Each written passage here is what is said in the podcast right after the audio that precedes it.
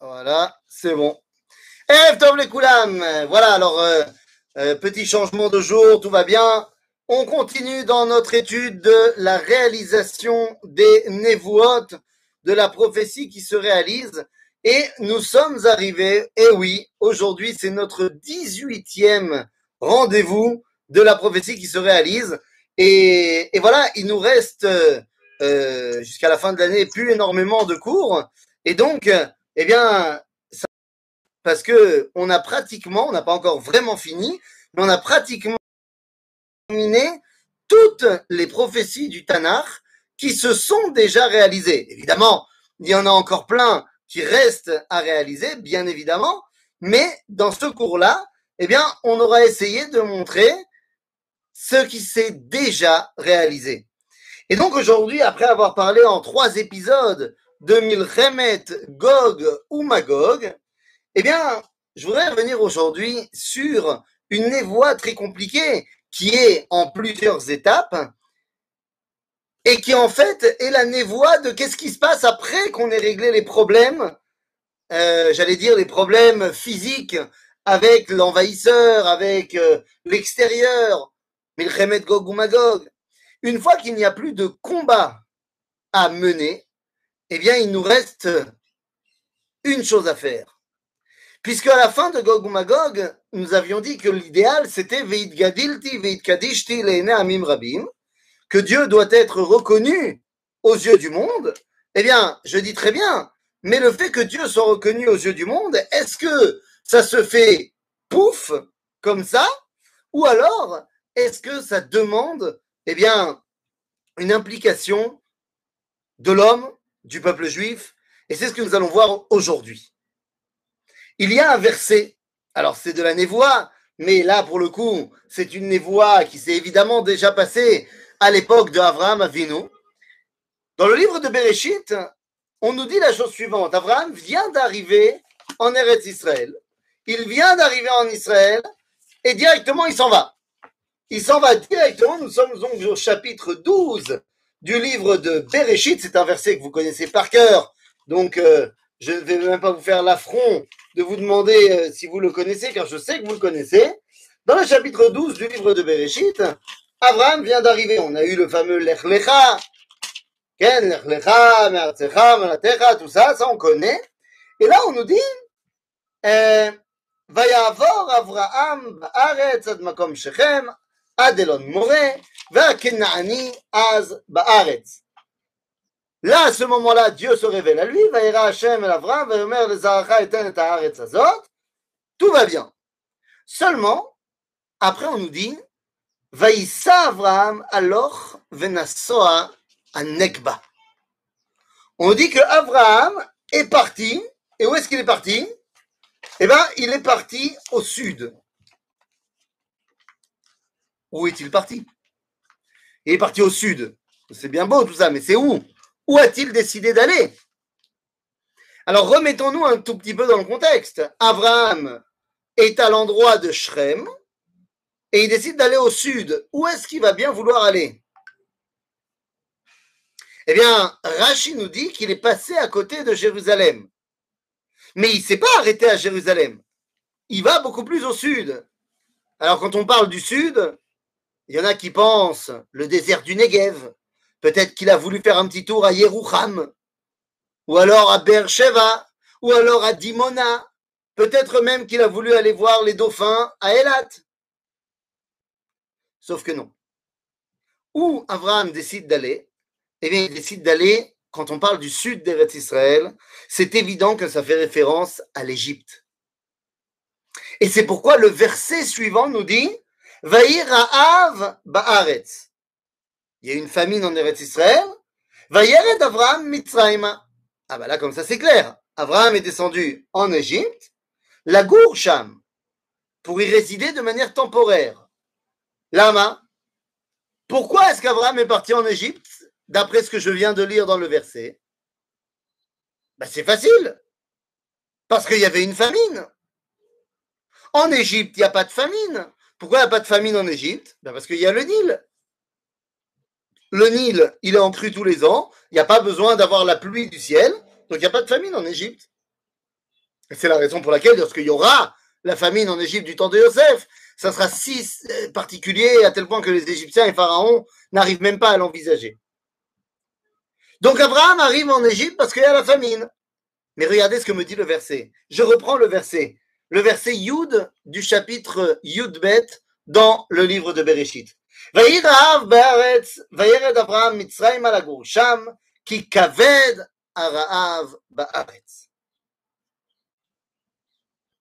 Je traduis.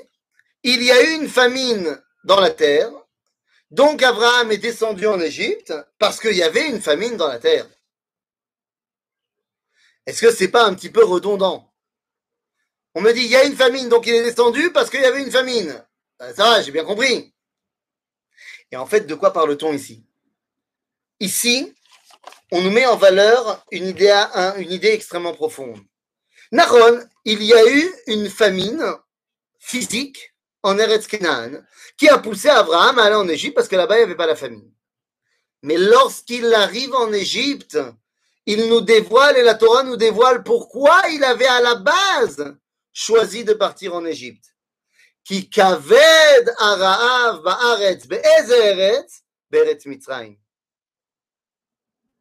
Il est parti de Canaan parce qu'il y avait une famine en Canaan pour arriver en Égypte là où il y avait une autre famine.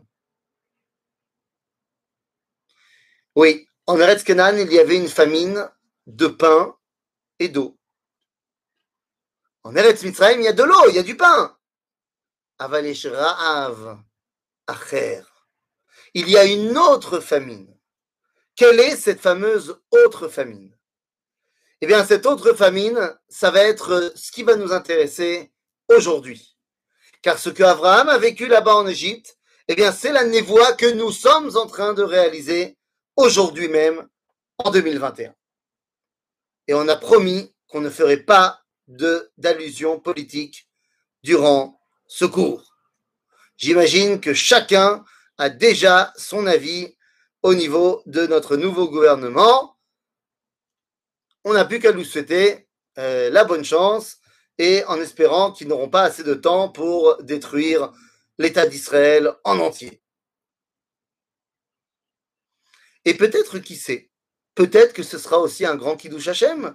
D'avoir le représentant du peuple juif avec une kippa sur la tête. On l'oublie, hein, mais c'est pas rien. Mais on a dit on parle pas politique, nous on parle névoa. Et donc, quelle est cette fameuse rave? Eh bien les amis, nous allons rentrer maintenant dans le vif du sujet. Je vous amène au livre de Amos. Amos, dans les traits Assar, dans les fameux douze prophètes. Non, on va pas les appeler les petits prophètes, c'est pas sympa pour eux. Ils sont pas plus petits que qui que ce soit. Amos, au chapitre 3. Qu'est-ce qui se passe là-bas, le Père Gimel Besefer Amos?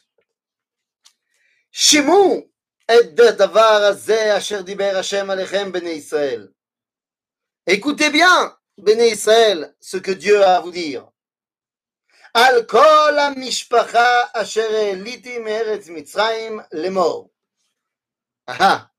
Dieu nous considère comme étant une mishpacha. On est bémet une mishpacha. Quelle est la première fois où on demande à quelqu'un d'avoir un rôle par rapport à une famille? Moi, je croyais que Am Israël, c'était un peuple. Goy, Am. Ici, on nous dit Mishpacha. Je me rappelle, quand je lis la fin de la paracha de Noach, je me rappelle que les identités humaines se sont divisées en plusieurs sections. Les Mishpechotam, l'Ilshonotam, Be'artsotam, les Goyehem il y avait des familles qui sont devenues des peuples, des nations. Mais à l'origine, on était des familles. Le fait de devenir une nation, c'est problématique. Pourquoi est-ce problématique de devenir une nation? Eh bien parce que la relation qui unit généralement les nations, c'est la guerre. Oui, les nations se font généralement la guerre, si bien qu'on a besoin de créer une organisation des Nations Unies pour qu'il y ait la paix. Sans ça, on fait la guerre. Alors que dans une famille, même si on n'est pas d'accord, on ne se fait pas la guerre. Lorsqu'on a érigé des frontières, on a de facto mis quelqu'un de l'autre côté de la frontière. Comme l'écrira Albert Camus, l'étranger. À partir du moment où tu as mis en place une séparation entre nous et eux, alors, eh bien forcément qu'il va y avoir friction. Am Israël est appelé Mishpacha parce qu'il a un rôle à jouer aux yeux du monde, c'est de ramener la dimension familiale des nations. Parce que si entre deux nations, la relation naturelle, c'est la guerre, et il faut se battre pour qu'il y ait la paix, la relation qui unit généralement deux familles, c'est la paix. Entre deux familles, même s'il peut y avoir des tensions, ça baba. Je t'invite Shabbat, tu m'invites Shabbat. Yebeseder. Et la reine, Akadosh Baruch Hu, va dire à Abraham, Venivrechu becha Kol à Adama. Redonner aux nations leur dimension de famille. Et c'est pour ça qu'ici, Amos nous parle à nous en tant que famille. Nous sommes une famille. Et donc, ça veut dire qu'on est ensemble, même si on n'est pas d'accord. La névoie ici de Amos nous dit qu'il est temps d'arrêter eux et nous. Il n'y a plus eux et nous, il y a un grand nous, puisque c'est une seule et même famille. Et alors, qu'est-ce qui se passe? Il est. Qu'est-ce que Akadosh Baruch nous transmet en tant que famille d'Israël? Eh bien, il nous dit Rak etrem yadati mikol mishpechot adama. Rak etrem yadati. Akadosh Baruch Hu yodea otanu, mais juste otanu. Qu'est-ce que ça veut dire Akadosh Baruch Hu yodea otanu. מה, הקדוש ברוך הוא לא יודע את כולם? אלא מה? הקדוש ברוך הוא, מה זה לדעת? לדעת זה ne faire qu'un. והאדם ידע את חווה אשתו. La date, c'est donc ne faire qu'un. Akadosh Baoru a décidé de lier son identité à la nôtre. Raketrem Yadati. On porte le nom de Dieu dans notre nom à nous. Israël. À tel point que j'ai entendu des gens à Mehacharim dire que euh, on ne peut pas dire Israël, on doit dire Israël. Parce que c'est le nom de Dieu. Et sinon, c'est prononcer le nom de Dieu en vain. Donc, il y en a qui disent Israël, il y en a qui disent Israël, il y en a qui disent Israël, mais ça, c'est un autre problème.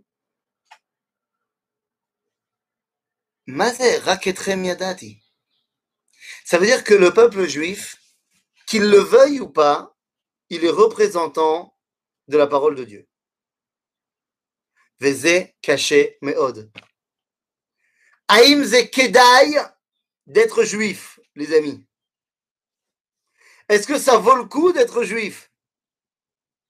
Ouah, quelle question La vérité, non. Ça vaut pas le coup d'être juif. Comment je le sais? Ben, L'écrasante majorité des gens sur cette planète ont choisi de ne pas être juifs. Non? Vous n'êtes pas d'accord? Alors mets ton micro et, et, et, et couchiate-moi.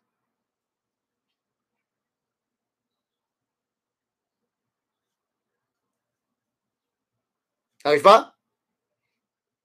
Ah, ils t'ont coupé le sifflet. Euh, Eliezer de l'île Mode, est-ce que tu peux Ah, je sais pas si moi je peux.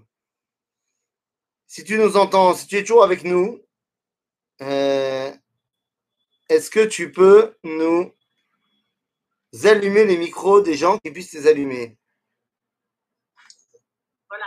Voilà, Daraba. Moi, j'avais, je suis désolée, hein. j'avais compris que les, les, différents peuples de la terre avaient été créés chacun selon sa spécificité et qu'ils n'avaient pas été créés pour devenir juifs. J'ai pas dit qu'ils avaient été créés pour devenir juifs. J'ai dit que la majorité des gens sur terre ont choisi de ne pas être juifs.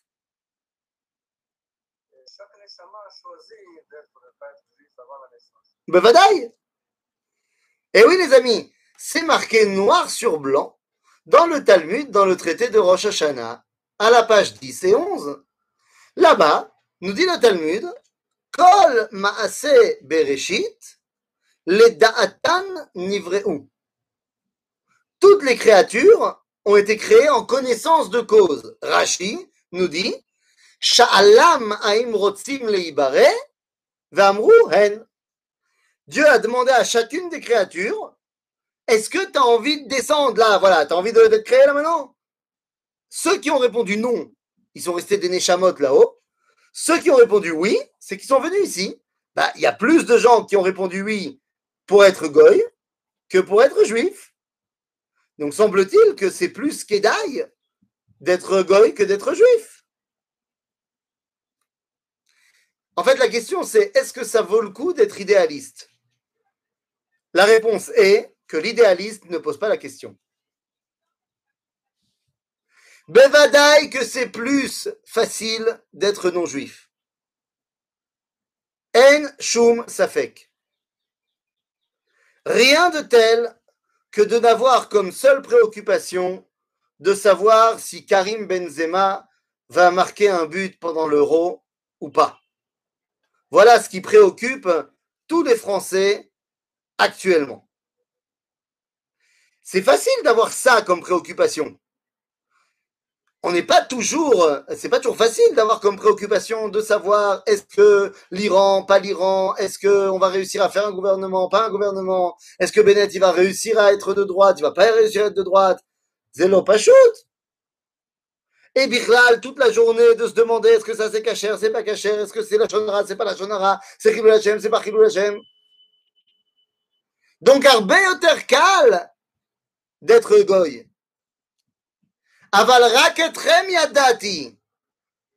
Nous dit Amos, Am Israël, maintenant, il a un rôle à jouer.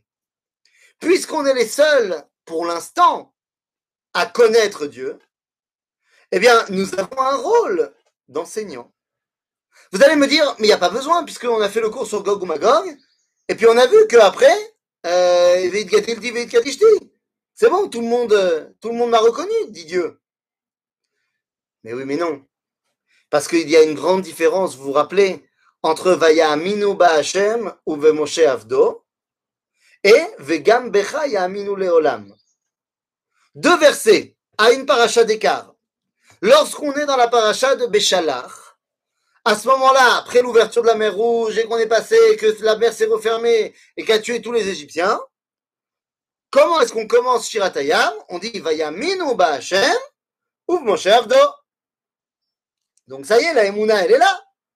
Alors comment ça se fait qu'une semaine plus tard dans la paracha de Yitro, il y aura marqué que Dieu dit à Moshe Vegam Aminu Leolam Ça y est, ils, ont déjà eu la, la. Nous dit le Rambam dans Ilchot Yesodei Torah qu'en fait la Emouna qu'on avait après la sortie d'Égypte, c'était une émouna de la sortie d'Égypte, mais euh, elle n'était absolument pas éternelle. Oui, sur le moment, waouh Mais une fois qu'on a repris le train-train quotidien, il n'y avait plus le waouh, et donc les gens, ils n'avaient plus vraiment la émouna. Et ce n'est que lorsqu'ils ont entendu Dieu parler à Moshe que Vegam Lolam, parce qu'ils ont vécu le dévoilement. En d'autres termes, Abotai, jusqu'à présent, il n'y a que nous qui avons porté le dévoilement. Donc même si à la, fin de Gog ou Magog, il y a un véritable, prise de conscience des nations que Dieu se dévoile, pour que ça soit ancré en elles, il va falloir qu'un Israël maintenant leur enseigne, les rattache avec ce dévoilement. Et donc c'est de cela qu'on parle. Mais pour cela, il faut que on te rattache à quelque chose de vrai. Eh oui, comment on sait si mon attachement au divin est vrai ou faux? Eh bien, en fait, la raison est très simple. Il y a une grande différence entre la névoie, donc le moment où Dieu parle à l'homme, et ce qu'on appelle en hébreu la chavaya adatit ou l'expérience spirituelle. Aujourd'hui, il y a une grande recherche d'expérience spirituelle. Et les gens se mettent dans des dans, dans, plein de situations pour arriver à atteindre une extase spirituelle. Il y a plein de chougim comme ça en Israël et ailleurs. Mais sauf que ça, c'est fondamentalement voué à l'échec. L'âme. Pourquoi est-ce que c'est fondamentalement voué à l'échec? Eh bien, tout simplement parce que la différence entre la névoie et la chavaya datit, c'est que l'un vient du haut vers le bas et l'autre du bas vers le haut. Il y a un verset dans la Torah qui nous parle de chavaya datit, d'une volonté du peuple juif de vivre sa façon à lui de s'attacher à Dieu. C'est lorsqu'ils sont venus voir Aaron et qu'ils lui ont dit.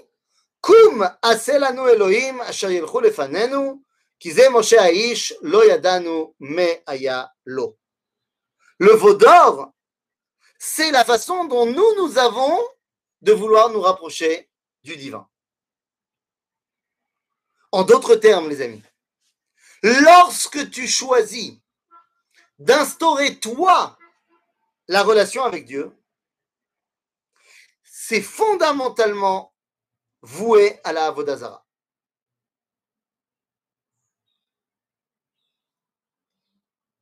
Pourquoi? Eh bien, tout simplement, les amis, c'est très simple. Dieu, il est infini. Moi, je suis fini. Si c'est moi qui essaye de m'attacher à Dieu,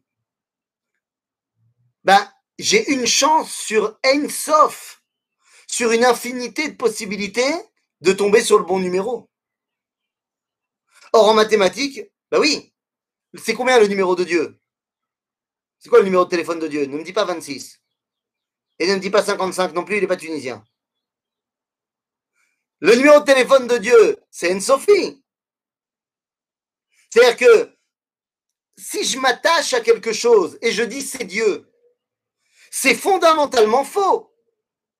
Parce que quelle que soit ma perception du divin, elle est incomplète. Quelle que soit la façon dont moi je m'attache à Ribono ça ne sera jamais l'entièreté de Ribono. Or, s'attacher à une partie du divin, ça s'appelle en juif Avoda Zara. shoot. Résultat des courses, la seule possibilité pour moi de m'attacher à Dieu, c'est de le faire tel que lui m'a dit de le faire. Ron En d'autres termes, lorsque j'essaye, moi, de mettre ma connexion avec lui, ça ne marchera pas. Si lui, il se connecte à moi, alors je sais vers qui répondre. Maintenant, tout ce qu'on vient de dire, je le résume en une phrase avec des mots plus simples. Il y a trois fois par jour des moments où j'essaye d'être en connexion avec Dieu. Ces moments s'appellent la tfila. Je parle à Dieu. Mais à qui je parle? Je ne sais pas à qui je dois m'adresser. Et c'est un vrai problème parce que si je parle à quelqu'un qui n'est pas Dieu, ben, vous serez d'accord avec moi que si je m'adresse à une divinité, mais ce n'est pas Dieu, ça s'appelle l'idolâtrie. Mais le problème, c'est que je ne sais pas, moi, qui c'est Dieu. Donc, comment je vais faire pour lui parler? Ainsi, eh bien, les seuls qui ont le droit de parler à Dieu, c'est ceux qui le connaissent. Dans beaucoup de synagogues, il y a marqué devant euh, l'entrée de la synagogue ou l'entrée du chazan, Da lifnemi ata omed. Sache devant qui tu te trouves. Méode, mais je ne sais pas moi. Toi non plus, tu ne sais pas. Bichlal nous dit le Shulchan Aruch. Rabbi Yosef Karo. Que pour pouvoir prier Chassidim Arishonim, היו מגיעים קרוב למעלת הנבואה. Pour pouvoir prier, il faut arriver proche de la prophétie. Comment je sais si je suis arrivé proche Je ne peux savoir que je suis proche de quelque chose que si le quelque chose en question, je le connais, j'y ai déjà été. À ce moment-là, je peux déterminer si je suis proche ou pas. En d'autres termes, le seul qui a le droit de prier Alpi à Alacha, c'est le prophète. Et j'en veux pour preuve, les amis, que dans tout ce livre-là, dans tout le Tanakh, les seuls qui prient, ce sont les prophètes. Pardon? Eh ben voilà, quelle question extraordinaire. Et nous alors Serais-je en train de vous dire d'arrêter la tefila? Chas ve shalom, ve chalila ve chas. Continuez à prier. Mais la question reste posée. Comment ça se fait que nous on a le droit? Eh bien, on n'a pas le droit. Mais on prend le gauche. Je vous explique. C'est vrai qu'on n'a pas le droit de prier. Mais maître, on n'a pas le droit de prier. Mais en fait, on ne prie pas vraiment.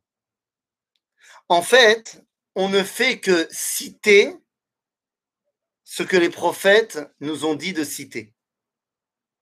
La tfila, dans le judaïsme, c'est la Hamida. Tfilat Hamida. Tout le reste qu'il y a dans le Sidour, qui n'est pas la Hamida de Shacharit, Mincha et c'est pas la tfila c'est une préparation à la tfila, c'est se remettre de la tfila. Mais la tfila, c'est la Hamida. Or, la Hamida a été rédigée par qui? Eh bien, par Anshe Knesset Agedola, et parmi eux, les 83 derniers prophètes. En d'autres termes, les prophètes, voyant que la prophétie allait s'arrêter, ont mis tout leur monde intérieur dans la tfila. Résultat des courses, quand moi, j'utilise, je, fais la tfila, la je je comprends peut-être pas très bien ce que je fais, mais je sais que je me trompe pas de numéro parce que j'utilise les mots des prophètes. Même si moi, je suis pas prophète, j'utilise les mots des prophètes. Ça dire Ok, mais donc ça veut dire quoi? Eh bien, ça veut dire qu'on m'a donné la responsabilité non seulement de la date et Hachem, mais donc également de l'Eyadea et Hachem. Non seulement moi, je dois connaître Dieu, mais je dois également le faire connaître aux autres pour pouvoir les faire eux aussi redevenir des mishpachot à Adama. C'est ça que Dieu dit à Abraham, Venivrechu bechakol mishpachot à Adama. Alors nous dit Amos Navi, רק אתכם ידעתי. אוקיי, אז מה עושים עכשיו? מה עושים עכשיו? מאוד פשוט.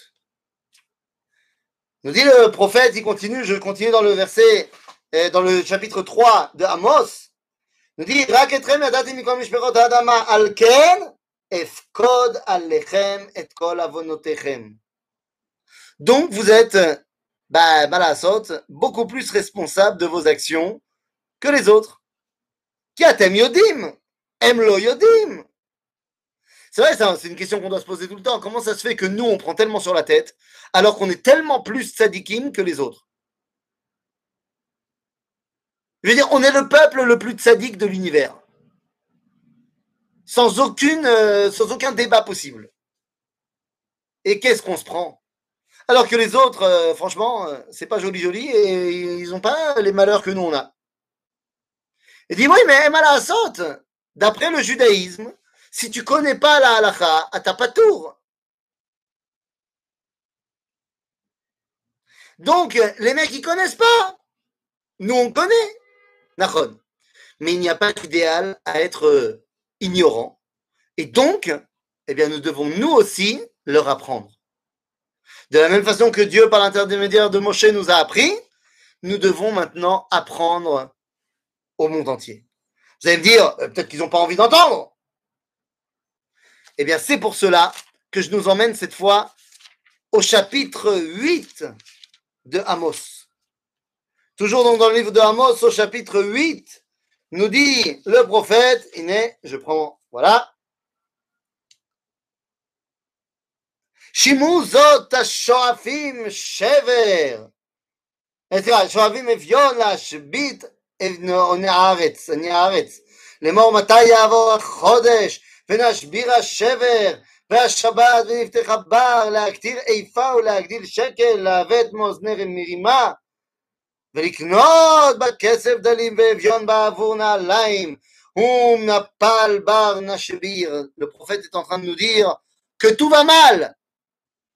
Mais comment tout va mal? Eh bien, regardez ce verset que tout le monde connaît. Ine yamim baim ne'u Hashem. Mazé. Veishlachti ra'av ba'aretz. Kadosh Baruch nous dit que vient un temps où il est sholeach ra'av ba'aretz. Mais de quel aretz on parle? On ne parle plus de Eretz Israël ici. Ici, on parle de la Haaretz telle que Habakkuk Hanavi nous l'a présentée. Ve'Hashem be'echal kocho has mipanav kol haaretz.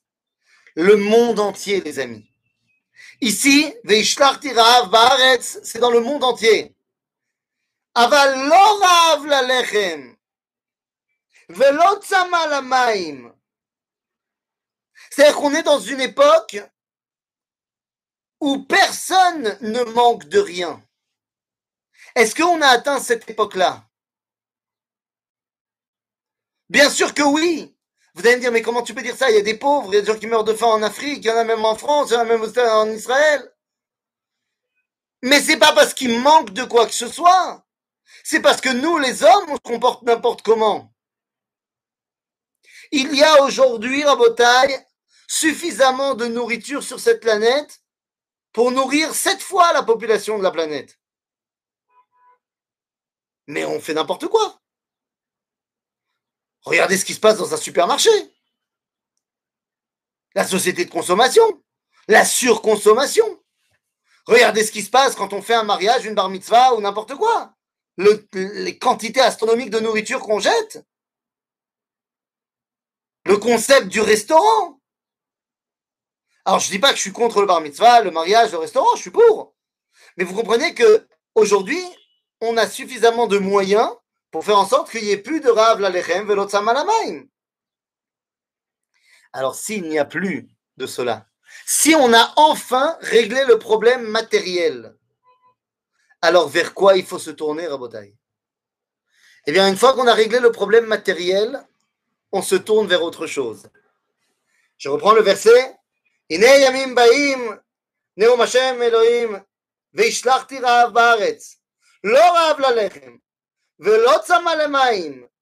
Quoi Ki im lishmoa et divre Hashem.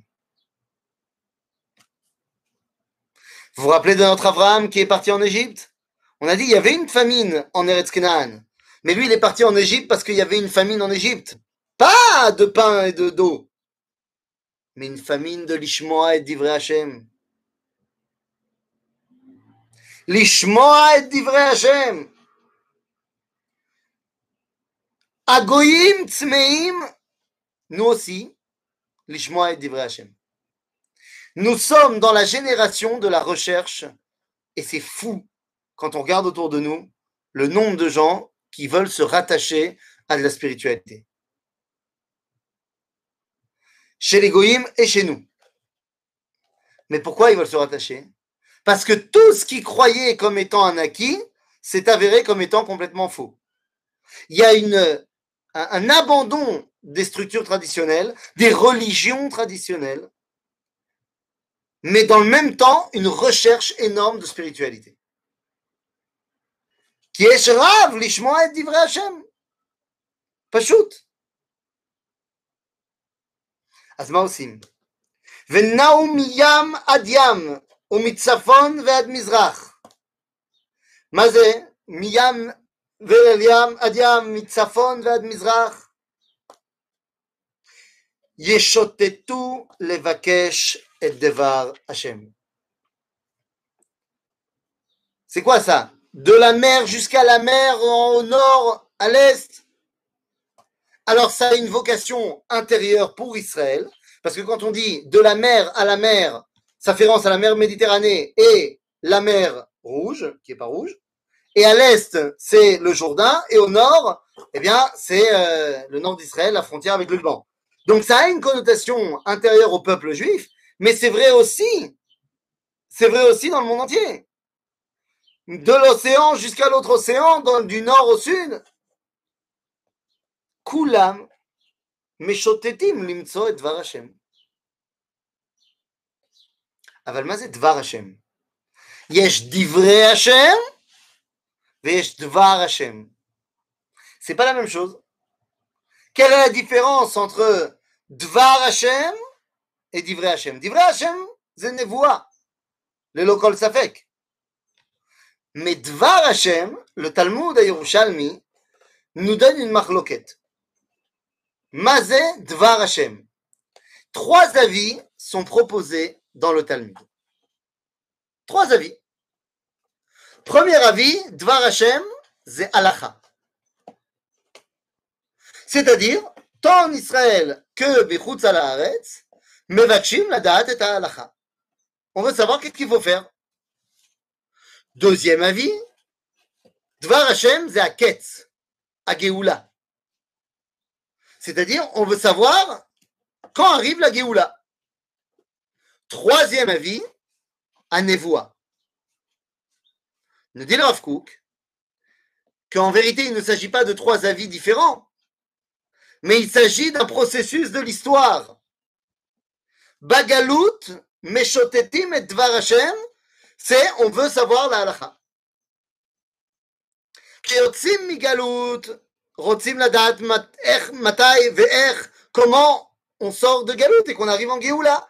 On veut savoir comment on arrive à la quête.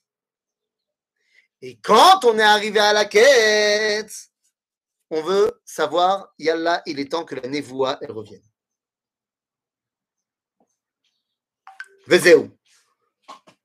משוטטים את דבר השם ולא ימצאו. וואו, לא ימצאו. Lama lo imtsaou dans un premier temps? Pas shoot. Lo imtsaou parce qu'ils ne cherchent pas comme il faut. C'est-à-dire que tu vois dans le monde entier, les gens, ils cherchent, ils cherchent, ils cherchent, et ils arrivent à un point de non-retour. Et ils arrivent au bout euh, du cul-de-sac. Parce que Meshotetim limtso et devar Hashem. Mais ils ne le cherchent pas là où il faut. Ah, Alors où est-ce qu'il faut le chercher?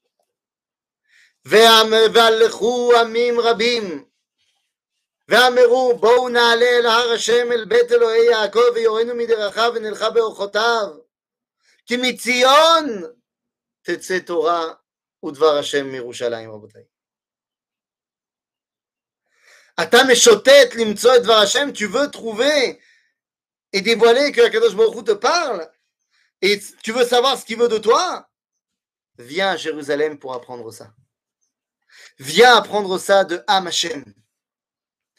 Nous sommes la génération, nous sommes dans la prophétie qui est en train de se réaliser. Nous sommes Amos. Nous sommes la génération où il y a cette recherche. Et c'est plus seulement une recherche euh, de Torah. Hein. Au-delà de ça. Les gens veulent Dieu. Ils essayent de chercher par eux-mêmes, travailler titre, l'expérience spirituelle, ils n'y arrivent pas.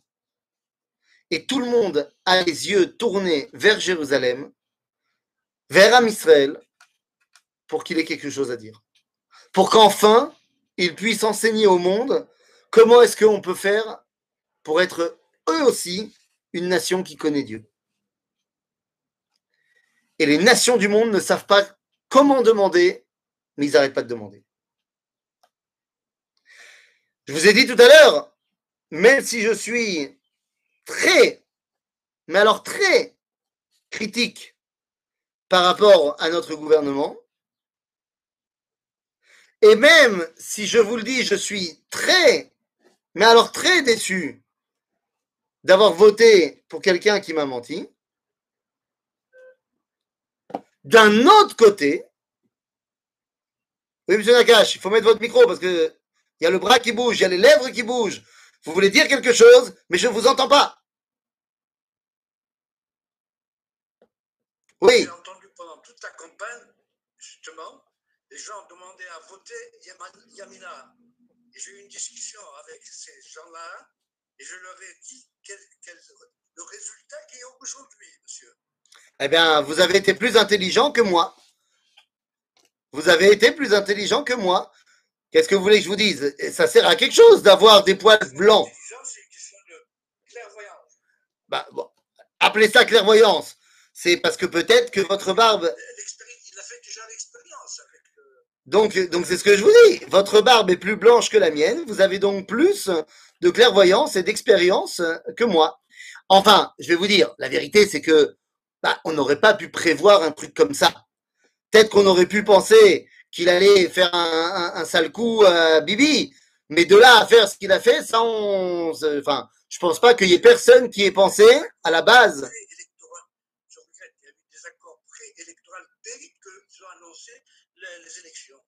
Je sais pas, vous avez pas fait Non mais oui, non mais attendez, les accords préélectoraux ne contenaient pas ni Meretz, ni Avoda, ni Ram. Absolument pas. Mais mais c'est pas le débat. Je dis que vous avez raison.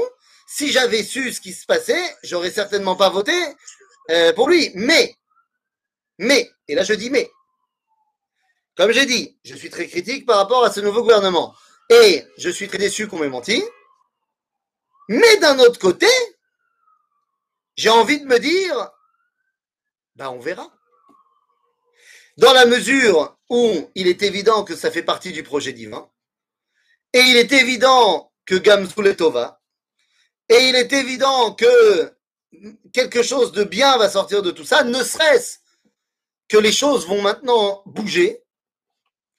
Et je dis, je ne suis pas prophète, moi je n'arrive que à analyser les prophéties qui se sont réalisées, je ne peux pas en faire des nouvelles, mais je me dis, et je vous l'ai dit au début, moi je trouve quand même dans toute cette histoire, alors ça peut être aussi un grand Chilou Lachem, mais j'ai envie de donner euh, le bénéfice du doute et de dire que quand même c'est la première fois depuis David ou Shlomo, depuis Chizkiyahu Melech Yehuda, depuis Shimon Achashmonaï, que le chef du peuple juif se revendique comme étant Yireh Shamaim ou Mechouyav la Torah. Je rentre pas dans les tzitziot des gens. Je sais, je rentre pas dans les tzitziot des gens et je rentre pas dans la question de il est euh, pratiquant comme ci, pratiquant comme ça, ça, ça me regarde pas. Euh, chacun, il, je vais pas juger la pratique de chacun, mais il se revendique comme étant quelqu'un pour qui euh, Akadosh Baruch Hu. Officiellement, il est Shomer Shabbat, il mange kasher, il fait Tarat Mishpacha, il étudie la Torah. Officiellement, je ne sais pas ce qui se passe dans son intimité, ça ne me regarde pas. Mais on va avoir, je ne sais pas quand, mais on va avoir un jour notre Premier ministre qui sera invité à l'ONU, qui sera invité euh, à la Maison Blanche. Eh bien, de voir le représentant d'Israël avec une kippa sur la tête aux yeux du monde, Zegadol, Zegadol Bekadosh. Même si il faudra quand même critiquer là il faudra critiquer. Mais il est évident que peut-être que c'est en train de servir à ce processus où les nations nous regardent et veulent apprendre de nous comment on s'accroche et s'attache à Kadosh Baruch. Peut-être que je me trompe et qu'au contraire, il va faire avec une kippa beaucoup de trilou je n'en sais rien. Mais je dis que l'image est déjà très forte. L'image est déjà très forte et il est évident que nous sommes la génération qui le plus a besoin de cette identification avec la Torah, avec Akadosh Baruch. Les nations le demandent, Am Israël le demande, même s'il ne sait pas que c'est ça qu'il demande. Mais en vérité, c'est ça qu'il demande. Et c'est ça que nous dit Amos. Après Gog ou Magog, après avoir réglé les problèmes de l'extérieur, nous devons régler les problèmes intérieurs de l'humanité. Et les problèmes internes de l'humanité, c'est l'éloignement d'Akadosh. Et donc, eh bien, il va être fondamental que nous prenions part à cette époque extraordinaire dans laquelle nous pouvons eh bien, faire connaître Dieu aux yeux du monde.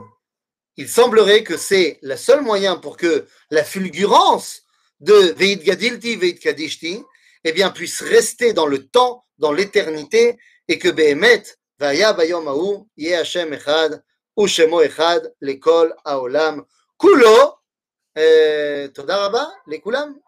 Est-ce qu'il y a des questions? Shalom Rav, je suis Simcha. Shalom. Shalom, je voudrais savoir que vous entendez dire que la sol qui est fila, la sol fila, c'est la mida. Tout à fait. Mais la. Pardon Oui, oui, tout à fait. Ok. Et, et- mais la mida, ce sont les hommes qui la font. Pour les femmes, ce n'est pas du tout obligatoire.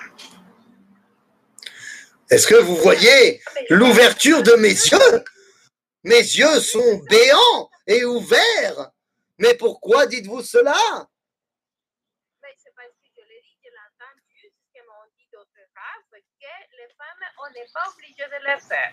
Ah, bah Alors, je, je ne voudrais pas, Les hommes seulement. je ne voudrais pas dénigrer euh, l'avis que vous avez entendu. Euh, euh, ce que moi j'ai appris, tant du Rambam que euh, du Shulchan Aruch, des poskim euh, d'aujourd'hui, euh, les dames, les femmes sont mechuyavot également de la tefila. Par contre, là où il y a marloquette, c'est de savoir est-ce qu'elles sont mechuyavot d'une tefila par jour ou de plusieurs. Mais une tefila, c'est oui obligatoire. Donc, au moins une tefila, c'est oui obligatoire. C'est ok. Une fois, c'est ok. Qu'on le fasse une fois, pas les trois fois, mais une fois au minimum, c'est ok. Bah donc il faut faire la Hamida alors. Non, d'accord, mais, mais moi, on me disait que non, mais moi, je le faisais quand même. et Je me disais, Alors faites, faites, c'est très bien. Faites, faites, il faut faire. Il faut faire. ben, heureusement. Alors, toda la barra. Bah. Je me libère.